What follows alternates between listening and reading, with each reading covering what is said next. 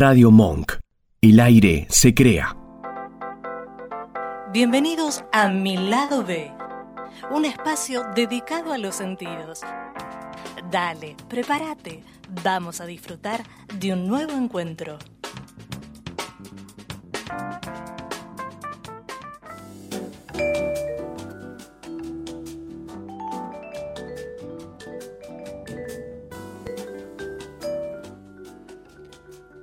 Buenas tardes, ¿cómo están?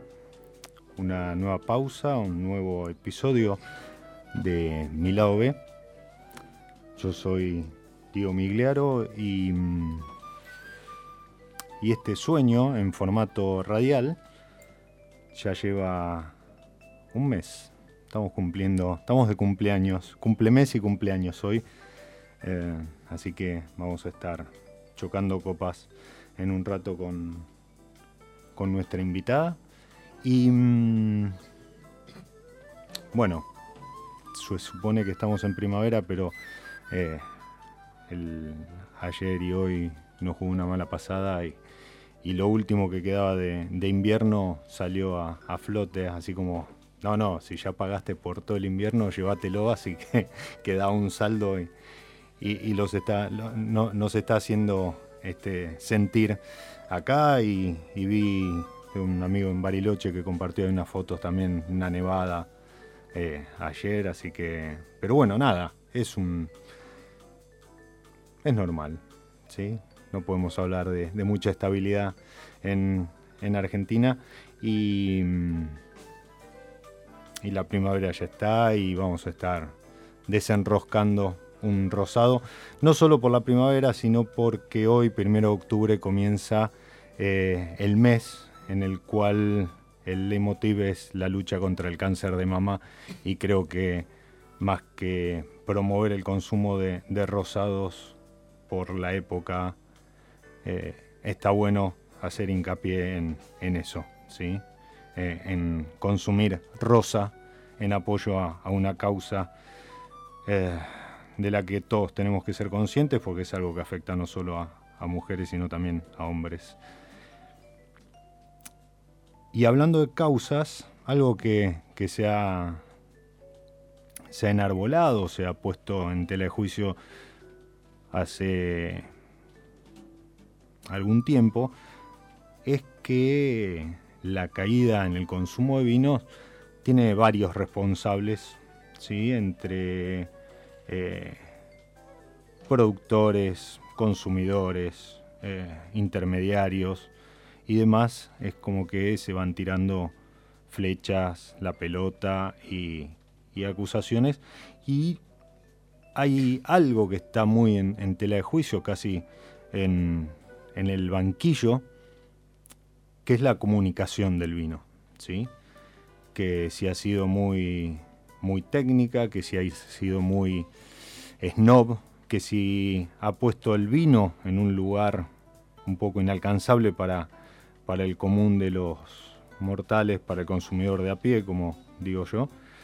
Eh, y eso ha eh, afectado a la imagen del vino como parte de la cultura, como parte de la mesa diaria, y eh, ha hecho que eso impactara en el consumo y terminara cayendo a 18 litros, si no es menos, eh, per cápita de aquellos eh, memorables 90 litros por cabeza que alcanzó en los 70, 80, ¿sí? Pero bueno, eh, ya lo hemos hablado y lo vamos a, volver a hablar hoy acá con, con nuestra invitada. la la situación a nivel mundial no es la misma. Ha habido cambios de cultura y demás que han hecho que eso sucediera. Pero de vuelta, la comunicación está muy señalada y sobre eso vamos a, estar conversando, ¿sí? entre otras cosas. Y además de comunicadora y, de ser ese su de, ser esa su, principal actividad, eh, también es DJ y le pedimos que musicalizara el programa de hoy.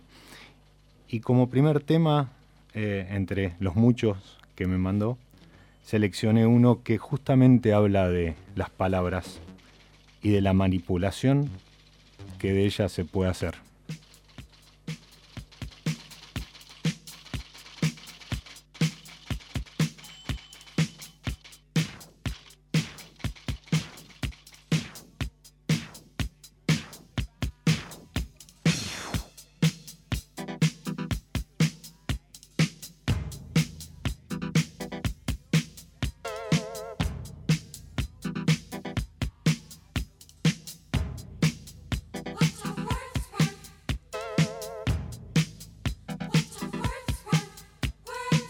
In papers, words in books, words on TV, words for books, words of comfort, words of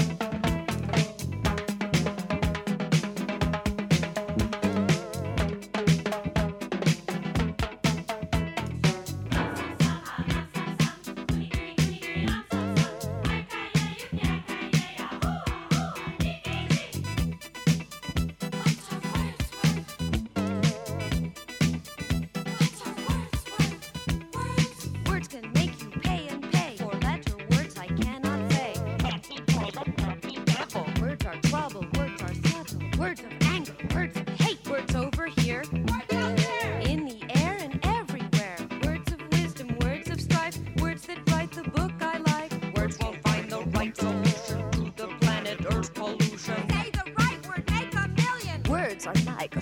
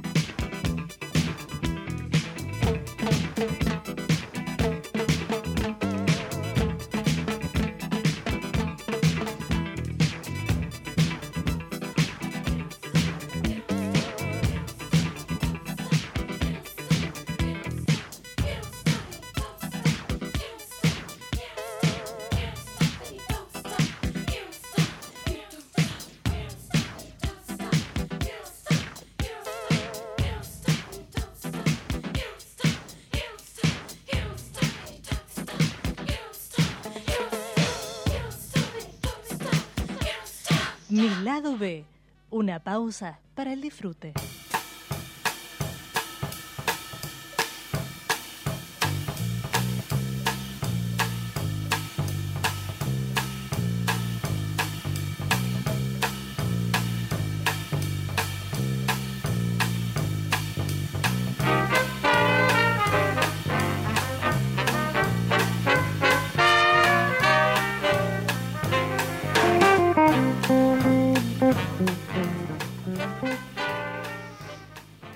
Estábamos estirando un poco el, tema del corte porque, bueno, nada, lo que hablaba de la primavera y las alergias y demás. Sí, este, atorada con plátano. Bien. Bueno, la que acaban de escuchar es Anita Pasión en su rol de, DJ, eh, o Ana Paillao, DM, es este, Diálogo y medios. Exactamente. La, la, agencia de comunicación, la agencia de prensa que hoy por hoy es 100% bodegas, pero mucho antes de eso, recién me estaba comentando que tiene un profile, unos antecedentes radiales más que interesantes. Bienvenida, Ana. ¿Qué tal? Buenas tardes. Gracias, Diego, por la invitación. Yo voy a ir eh, descorchando. Dale, dale. Bueno, lo de descorchar va a ser. Desenroscar. Desenroscando, ahí está. Está pagosca. ahí está. Otro sonido. Eh, sí, digamos que cuando yo estudié Ciencias de la Comunicación y mm, fui parte del colectivo de FM La Tribu cuando recién se fundó, que bueno, fue una, radio fundada justamente por gente, por estudiantes de la carrera, que hace poco ha tenido la veña y tiene eh, todo, está, está legalmente funcionando, porque hasta, hasta hace poco todas este tipo de radios que nacieron en la década de los 90 eh, funcionaron con un permiso eh, provisorio, no me acuerdo, era el PPP. Este, mm, sí, pero era un permiso provisorio que era medio como para hacerles un favor a ellas que las terminaba perjudicando, porque la señal no era la mejor, interfería con las que estaban oficialmente. Eh, en ese permiso se les daba un, un, espacio. en la frecuencia y todo eso, pero bueno, nada, nunca estaban totalmente mm, legalizadas, con lo cual estaban siempre a la deriva de, del, un poco del gobierno de turno, las autoridades de turno, ¿no? Exactamente. exactamente. que era lo que definían con respecto a esas radios. Pero bueno, ahora ya ya son legales. Además es un lindo proyecto de la tribu, no sé si la gente lo conoce, pero bueno. Sí, eh, y, muchas, a ver, eh, yo hice una incursión en comunicación social, ya lo he repetido cuando me preguntan qué es esto de comunicar y demás, viniendo de administración y de sistemas, eh, pero, pero es verdad, en ese momento una FM, incluso una M, era algo bastante inalcanzable para el que terminaba de estudiar o tenía que empezar como productor y demás. Y, estas radios que empezaron a surgir, como vos decías, es como que empezaron a abrir el juego, eh, como hoy lo hacen eh, radios, las radios online, que están al alcance de, mucha gente. Eh, recordamos que estamos saliendo por, por Radio Monk. Y. Sí, digamos que todo ese democratiza un poco la comunicación. Eh, digamos que todo, toda esa movida de en aquel momento eran las radios truchas. Sí, este, sí eran conocidas así. Este, nacen porque, digamos, la carrera de ciencias de la comunicación eh, es una carrera relativamente nueva, mm. digamos, y que nace en, en los 80 con el, con el gobierno de Alfonsín, con lo cual eh, las primeras camadas de, los estudiantes son los que empiezan a buscar lugares alternativos, qué sé yo. Hubo una radio, una de las primeras radios truchas de finales de los 80, te estoy hablando 88, 89, 88, que se llamó El Bulo de Merlín, que era un juego de palabras con el muro de Berlín fue creada antes de la caída del bulo de Merlín, eh, del muro de Berlín. es más, ellos hicieron la transmisión de ese día. ¿Y vos sabés quién era el, uno de los fundadores? Santiago Salgado, Finca Las Payas. El, el Wayne, Wayne Maker. El Wayne Maker. El Wayne Maker, ese era.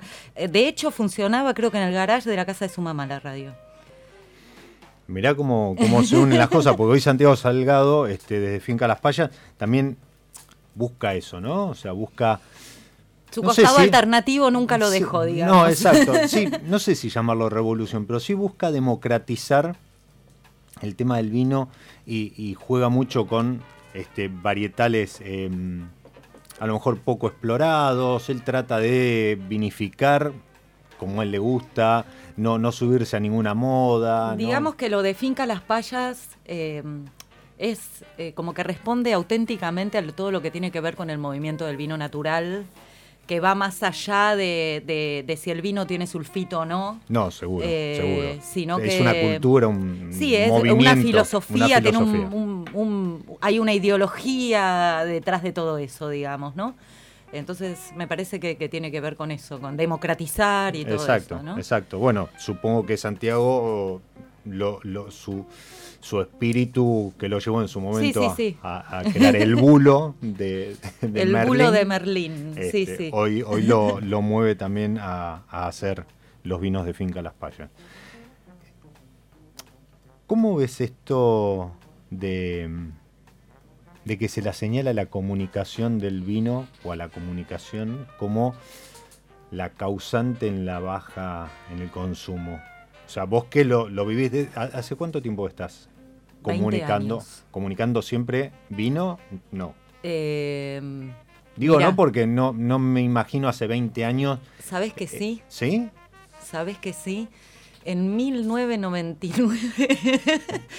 Corría el año 1999. Siglo pasado. Siglo pasado. Eh, y, lo, y fue mi primer contacto con el mundo vitivinícola. Em, yo hacía, hice una, una campaña puntual para eh, lo que en aquel momento era Michel Torino Bodega La Rosa, que actualmente es el Esteco. Exacto.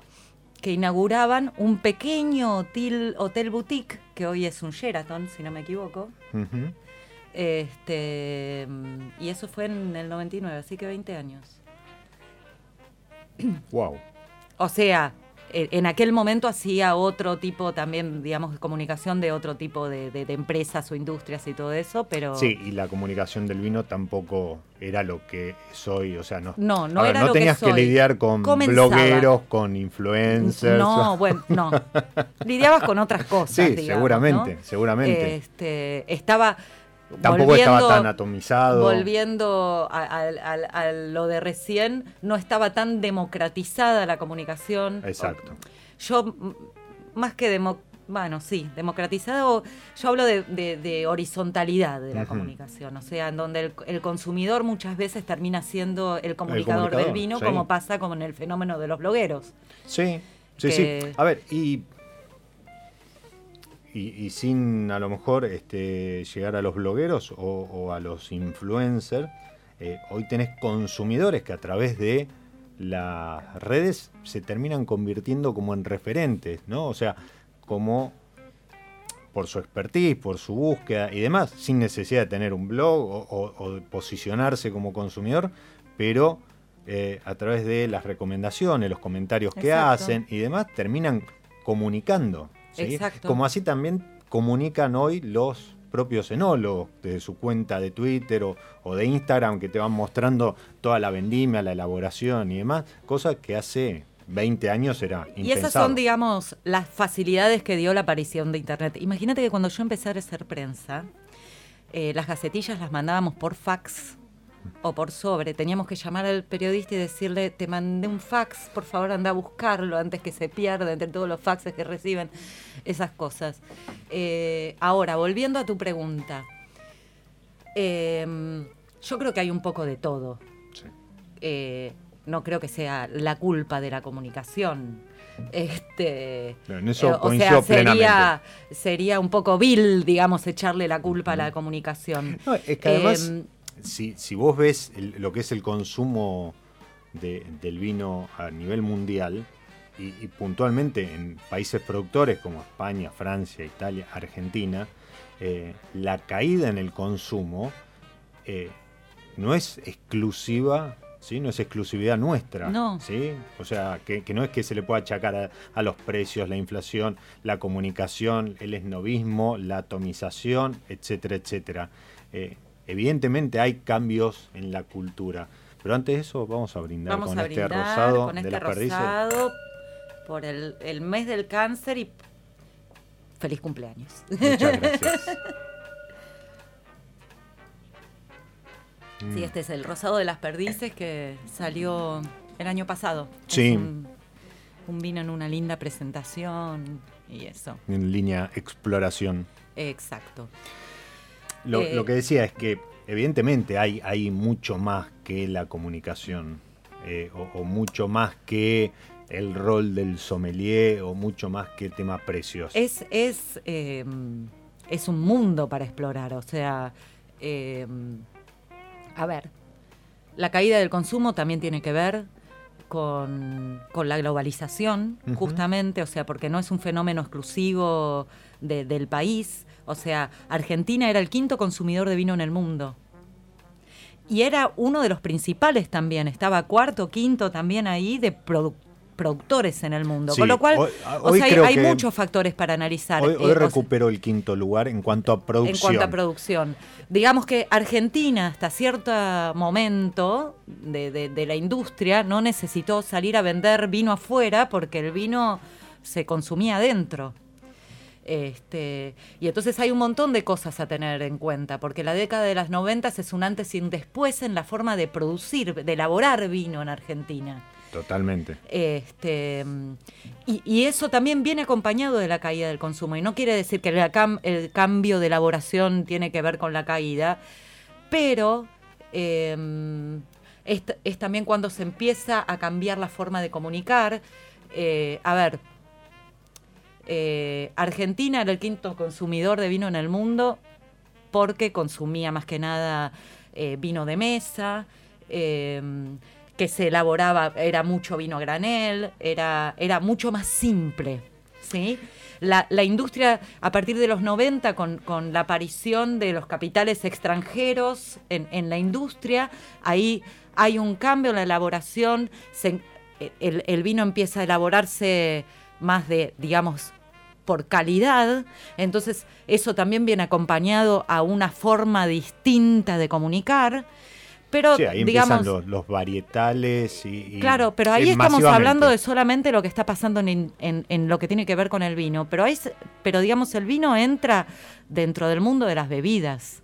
Totalmente. Y entonces ahí hay que tener en cuenta, eh, por, qué hablo de, de globalización? Que, mm, digamos, la capacidad de comunicar que tienen algunas empresas, en general multinacionales, de gaseosas, de cervezas, que al mundo del vino, que era, que era una industria que salía de ser una industria no chica, pero sí familiar. Este, con, gente muy tradicional, eh, en donde la profesionalización en la industria empieza recién a partir de los 90, o sea, eh, las otras bebidas que terminan siendo competencia por más que eh, no estamos hablando de la misma categoría, porque no todas son alcohólicas, porque eh, etcétera, etcétera, etcétera, le sacan un poco de mercado, le sacan un poco, no, le sacan bastante de mercado. Este, entonces, por eso también se le puede echar la culpa a la comunicación, digamos, porque hubo todo una, un, hubo y hay, y va a seguir habiendo un aprendizaje dentro de la industria del vino. Este, o sea, son, son miles de cosas que aún hoy se van aprendiendo y se van cambiando, que para que llegue al consumidor todo eso, o sea, es, es un mareo de información muchas mm. veces. Y también lo que yo creo que pasó con, esto de, la mano de, la forma de elaborar y de la, de la profesionalización, es que se empezó a mirar mucho afuera. Y, ahí vino de la mano de los puntajes, los concursos y todo eso. Y entonces yo me acuerdo que hubo un momento que era comunicar gacetillas con los puntajes que había sacado y hubo un mareo de puntajes, que eso cuando le llegaba al consumidor era... Pero para, ¿cuántos vinos tuvieron 90 puntos en Wine Spectator? ¿Cuántos vinos fueron puntados? Y, o sea, em, ahí creo que está el, mayor error. Pero por otra parte, yo entiendo el bodeguero, wow, en, afuera me pusieron esta medalla, ¿cómo no se lo voy a contar a la gente? ¿Entendés? Totalmente. Este... Además, hay, hay una cuestión y, y en estos cambios que vos decías, se pasó de consumir vino de mesa, ¿sí? A eh, vinos varietales, eh, otra gama de precios y demás. Pero ¿por qué hago hincapié en esto de vino de mesa? Porque el vino formaba parte de la mesa familiar. Sí. Eh, hoy decir mesa familiar es medio utópico. pero sí, o sea, causa gracia, pero la realidad es que se se modificó el... sí, la forma de consumir. La forma de consumir, la, sociedad, digamos. Exactamente. O sea, las publicidades de Crespi, de cuando éramos chicos, con, exactamente, con, los escarpines. los, escarpines. Bueno, eso es un modelo que hoy se ve en algún cumpleaños, algún asado familiar y demás. Pero la realidad es que muchos hogares, eh, hoy hay, hay inmensidad de hogares monopersonales, ¿sí? Eh, entonces, y a lo mejor sí es más fácil abrir una lata de cerveza o prepararte un trago que terminar tomando una botella de vino vos solo.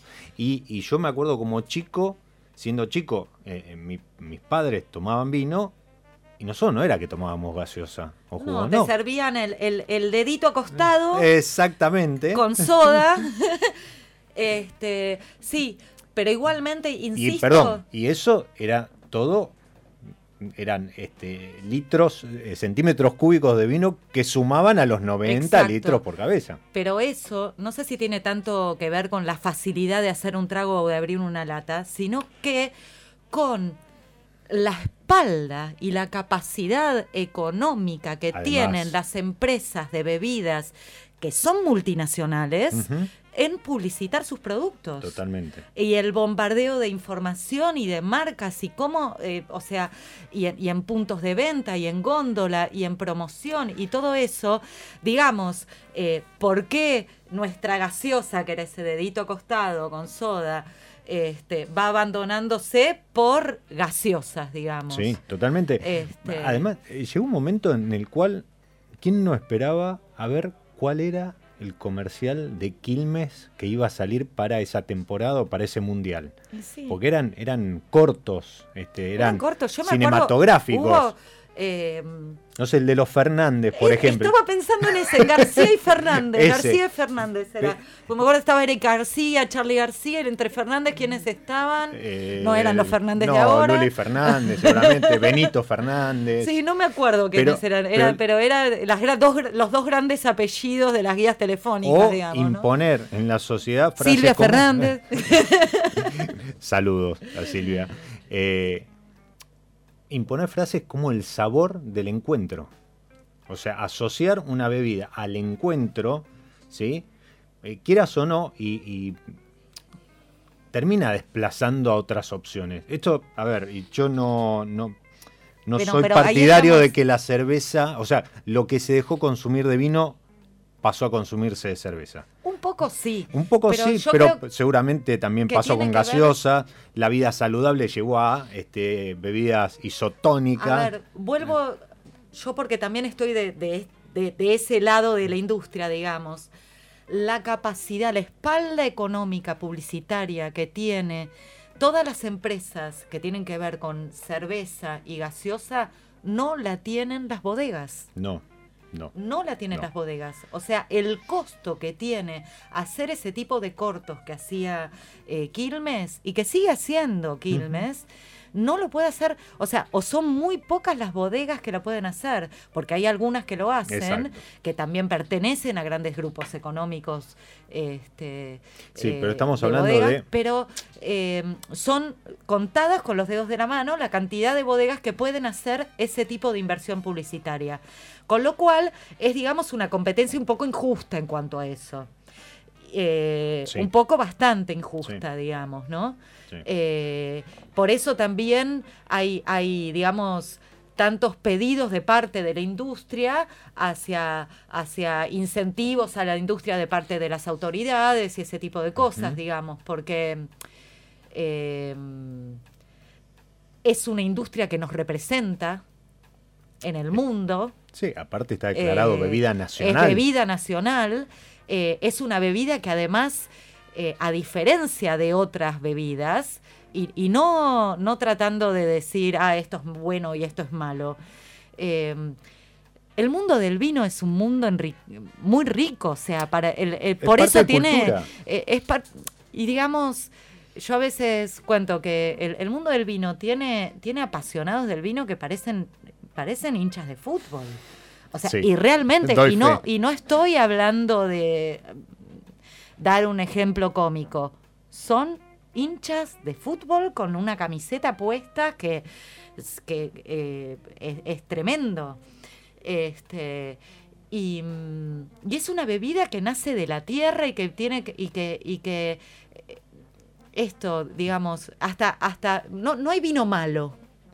No. Hay una decisión desde el primer momento, o sea, desde la tierra, en hacer vino por cantidad o en calidad. Y el vino que se hace por cantidad no es malo, sino que es un vino en el cual lo que se privilegió es hacer por cantidad.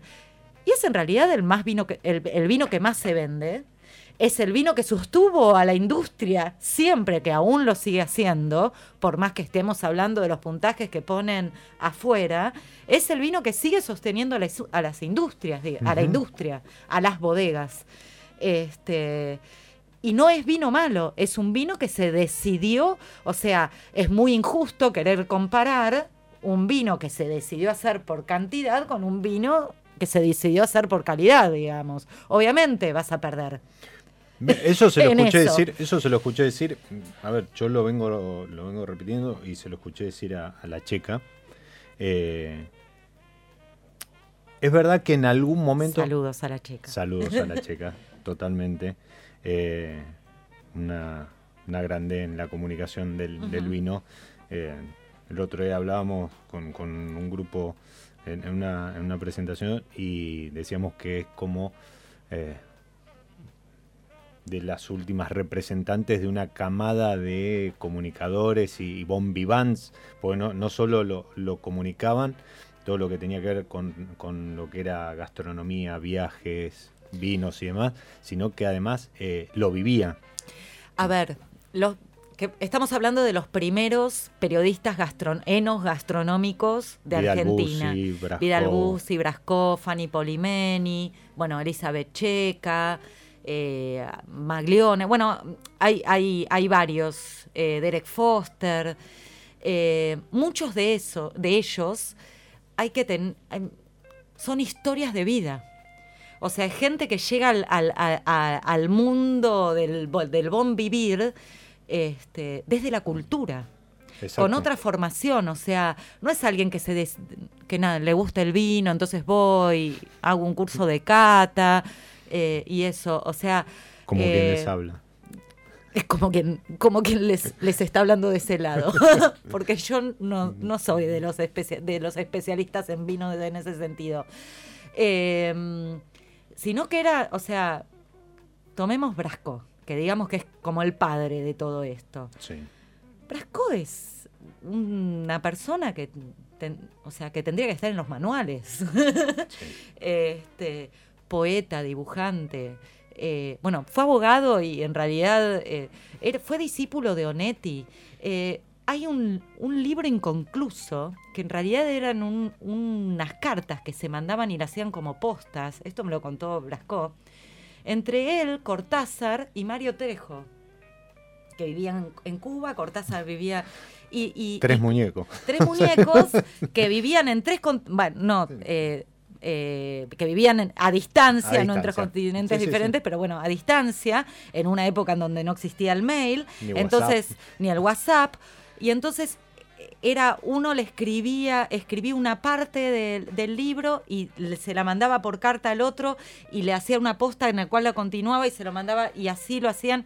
Bueno, eso no sé en dónde quedó perdido. Yo lo que este, recomiendo es que busquen una cuenta de, de Brasco en, en Twitter. Ajá. Es. No la chusmia, mira. Es, para volver y volver y volver.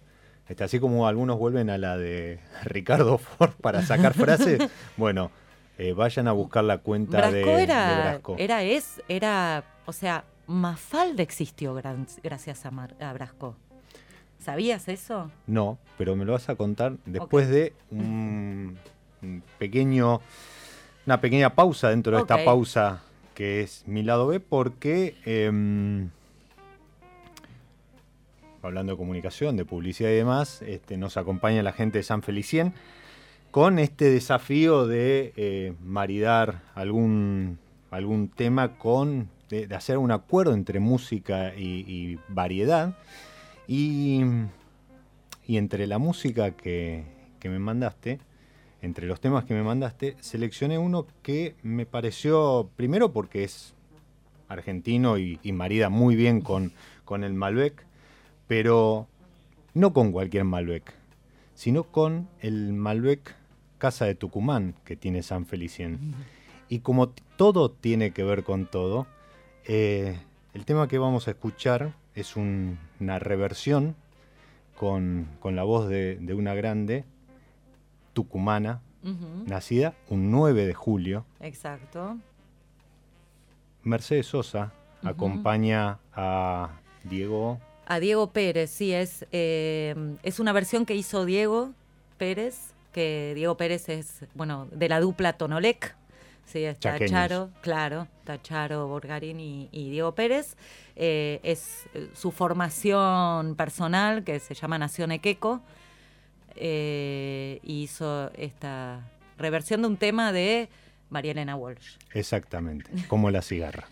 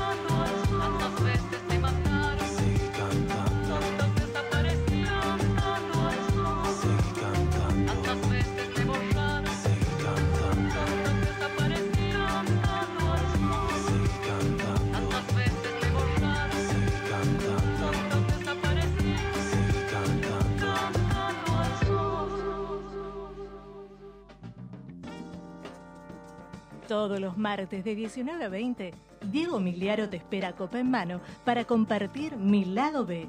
Una pausa para el disfrute por Radio Monk.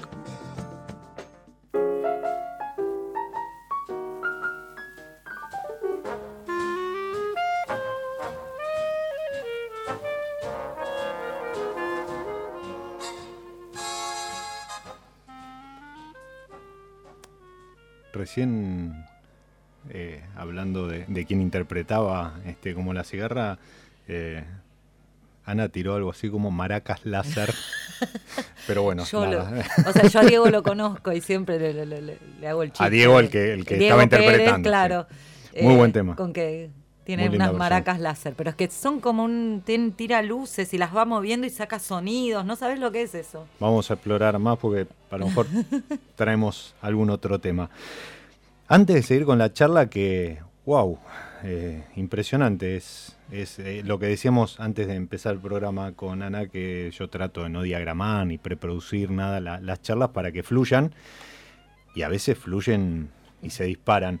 Pero antes de seguir, ahí donde habíamos dejado y por qué Mafalda eh, había nacido gracias a, Brasco, vamos a charlar unos minutitos con el hombre detrás de la Premium Tasting, que es un, evento monumental ya, que el año que viene cumple 10 años en su edición Mendoza, pero es un formato de, mm, cata a ciegas, donde a medida que se van descubriendo los vinos, sus hacedores que están presentes en, el salón, en el salón junto a 500 personas que están todos catando a la vez los mismos vinos, eh, van comentando y, demás sus, sus creaciones. Y lo que tratan de reunir en esta cata es a los vinos más premiados de ese año de Argentina, por ejemplo, para la edición Mendoza, pero también se hace en Chile, se ha hecho en, Brasil. Y el 15 de octubre, en el Country Club de, Lima, ¿sí? el Country Club Lima Hotel, eh, se va a llevar a cabo la edición Lima donde se van a acatar 38 vinos de Chile, Argentina, Uruguay y Perú. Esta persona, el hombre detrás de, es Nicolás Alemán, que entiendo que nos está escuchando o está en conexión por WhatsApp. Nico.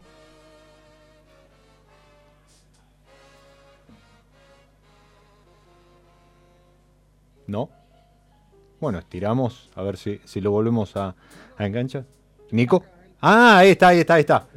perdón, perdón, pero no, te estábamos escuchando, no importa. Eh, Nico, ¿cómo estás?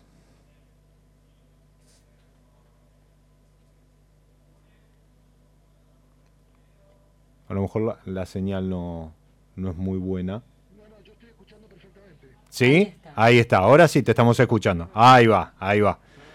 Nico, ¿cómo estás? Bienvenido a Mi Lado B. Diego, ¿cómo estás? Muchas gracias por la invitación. Aquí estamos eh, a dos semanas exactamente del evento en Perú. Impresionante la corrida que debes tener en estos días, ¿no? Sí, bueno, ya un poco... Entrenado. Sí, aparte trabajamos con mucha, muchísima anticipación, si bien hay siempre imprevisto y cosas de último minuto, ya en este, en este momento es como ya eh, esperando un poco que sucedan las cosas, básicamente, hasta que sean los dos días previos que ahí empieza de vuelta el, el, agite, digamos. Estaba muy entretenido con la música que estaban poniendo, estaba muy linda. Bueno, muchas gracias. Hoy la culpable de esa música es eh, Ana Pasión, Anita Pasión, que es Ana Paillao, que seguramente la, la conoces. Sí, sí, sí, perfectamente, sí, eh, y, y, fue la que aportó los tres temas que vamos a escuchar hoy entre una serie de 10, este, pero bueno, eso es mea culpa porque este, no me decidía. me, gustó la versión de la cigarra, quién, cantaba? Eh, eh, justamente estábamos hablando de Diego Pérez y su, ah, en, su versión de Nacione Queco, que es su, su, su, proyecto solista. Su proyecto solista, exactamente.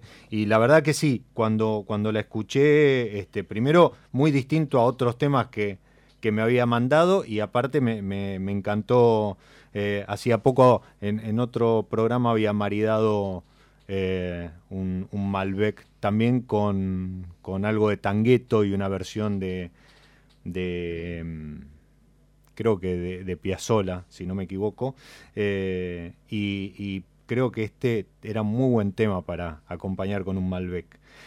¿Cómo, hablando de Malbec, cómo, cómo lo ves vos en, estas, en estos tasting? ¿Cómo, ¿Cómo lo recibe el público a nuestro Malbec?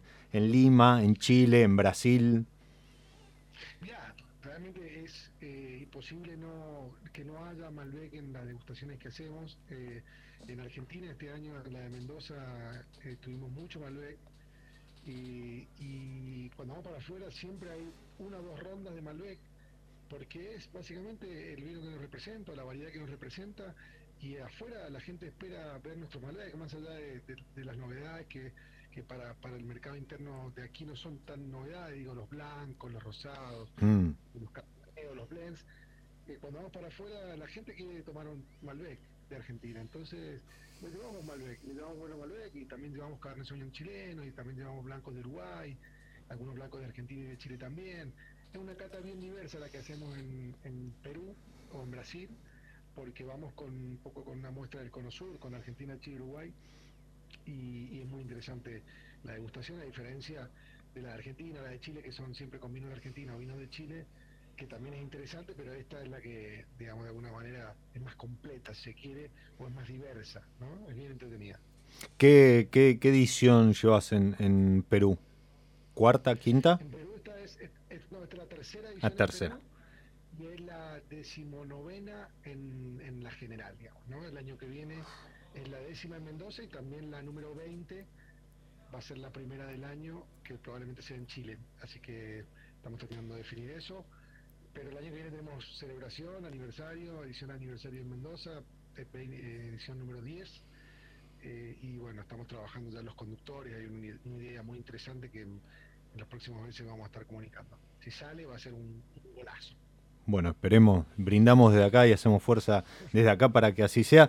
Eh, reconozco que por un motivo u otro nunca, bueno, te lo dije el otro día cuando nos cruzamos ahí en, la elección del, mejor sommelier de Argentina, no, no participé de ninguna, sí la he seguido por, por redes y demás, y, pero ya tengo ahí este, las fichas puestas en esa edición aniversario del año próximo.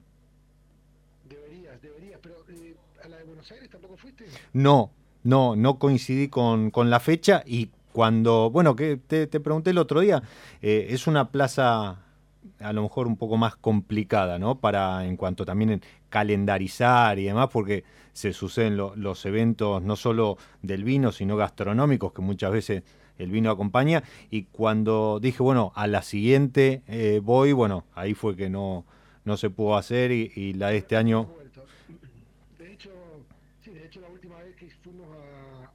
fue en el 2016. Exacto. 17, 18, 19 no, no hemos ido, pero tengo toda la intención de volver y queremos volver. Probablemente el año que viene ya, ya volvamos porque mm, nos lo pide mucho la gente mm. eh, de bodegas, ¿no? Las bodegas, es inevitable no entender que Buenos Aires es como eh, digamos, el mercado para la alta gama de Argentina. Entonces, si bien la edición de Argentina es la de Mendoza, Exacto. es la más importante, la gente viaja para ir al evento y más. Eh, Buenos Aires merece su, su edición y, estamos trabajando para volver.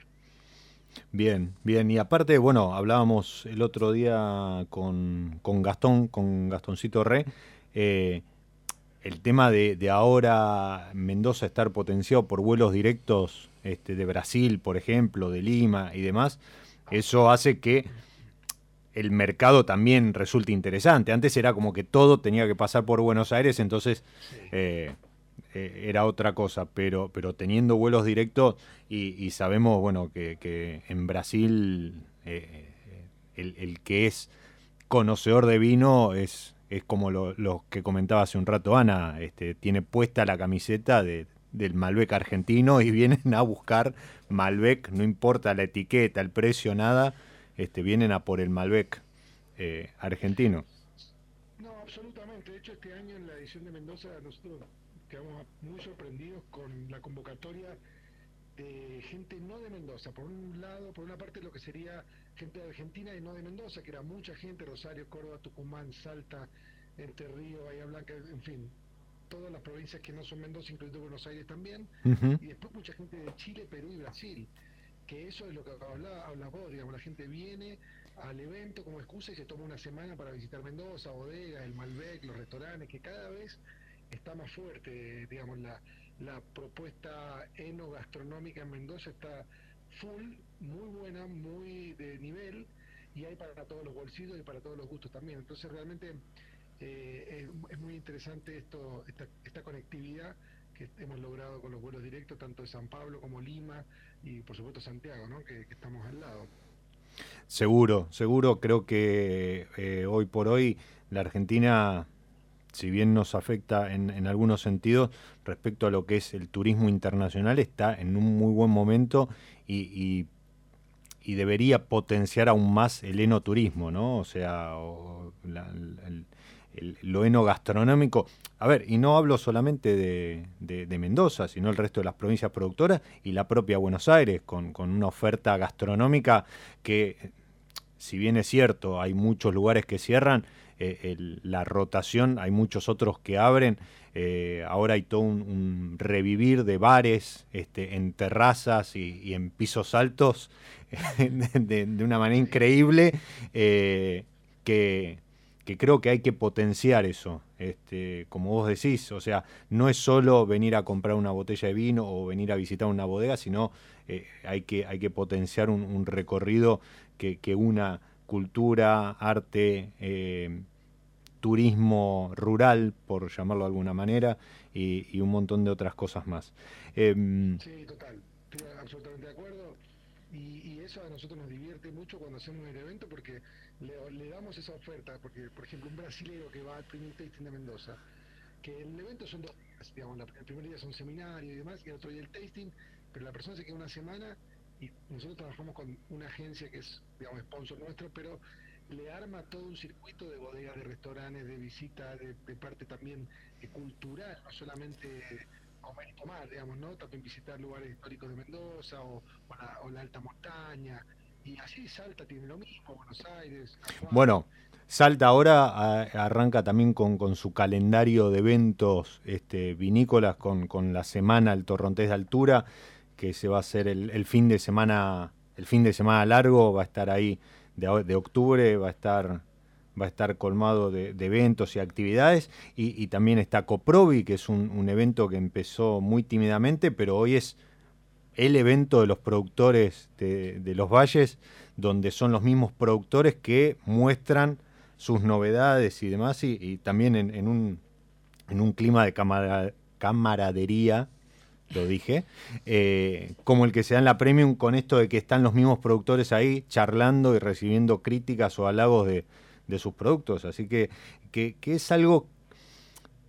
La otra vez leía que em, no se da tanto afuera, ¿sí? Esto de que, no sé, terminen todos los enólogos este, comiendo un asado un sábado a la noche, hace Hará unas semanas atrás circularon un par de, asados en paralelo, ¿sí? este, no hablemos de, grieta, pero se habían armado dos, dos comidas así con, con, enólogos diversos, de diversa edad, diversas regiones y demás, eh, compartiendo una mesa, compartiendo sus vinos, y, creo que eso también es, es parte de la industria, parte de la comunicación de la industria, que es el tema que estamos tocando hoy con, con Ana y, que nos hace a nosotros como, nos muestra eh, como productores de vino y aparte con una identidad de bebida nacional importante.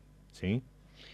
Coincido y te puedo dar el ejemplo de que en Chile eso no sucede y en Argentina hace 10 años tampoco sucedía. Yo estoy en la industria del vino hace muchos años, antes dentro de bodega y ahora ya fuera trabajando con bodegas y vi ese cambio, que también tuvo que ver mucho con las redes sociales, aunque parezca medio medio naif y, banal, tuvo mucho que ver con Twitter, eh, con esa, esa, esa, esos cruces que se generaron a partir del 2010, 2009, donde esas reuniones que recuerdo los desafíos, el desafío Bonarda, estos desafíos que, que, estábamos un poco metidos nosotros también. y se empezaron a juntar los de nuevo. Por supuesto que los de la vieja guardia siempre fueron amigos, digo, los de Paola, los de la Mota. Exacto. Eh, y, después ellos siempre se juntaron, pero era un grupito chiquito. Hoy en día esto es mucho más grande, hay una apertura, antes era como mucho de yo tengo mi quintita, tengo mi lugar y no te muestro lo que hago. Exacto. secretas, ¿viste? Totalmente. No existe eso, hoy no existe más. Pero en Chile todavía se da un poco esa, ese recelo de igual modo, la nueva generación está cambiando mucho y hay, hay grupos muy interesantes de, pequeños productores y de, agrupaciones que, hacen que, digamos, que, van por este camino que, es el más sano definitivamente y el que más va a hacer crecer a la industria sin lugar a, dudas. Totalmente, Nico. Eh, lamentablemente se nos fue la hora mal, y, yo te tengo que despedir a vos, despedirla a Ana y a la gente que nos está escuchando. Lo que sí, el martes 15 de octubre, pendientes de las redes para seguir el Premium Testing de, Lima. Eh, arroba Ana Paillao DM en, redes que van a, tener ahí mucha comunicación y buena del vino, sobre todo de, las bodegas, de las muy buenas bodegas que, representa. Eh, a ustedes, a los que nos están escuchando como cada martes, eh, los despido con la copa en mano y los dejo eh, bailando juntos con este tema de los Fatboy Slim y Devin Byrne.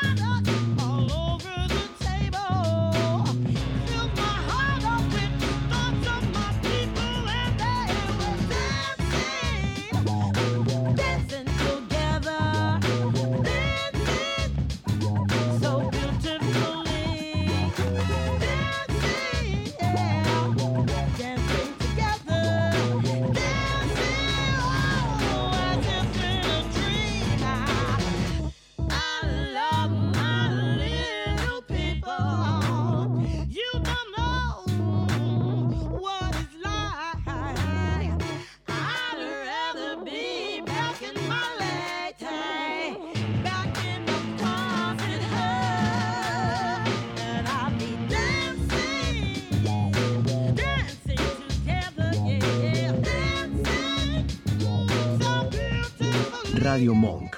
El aire se crea.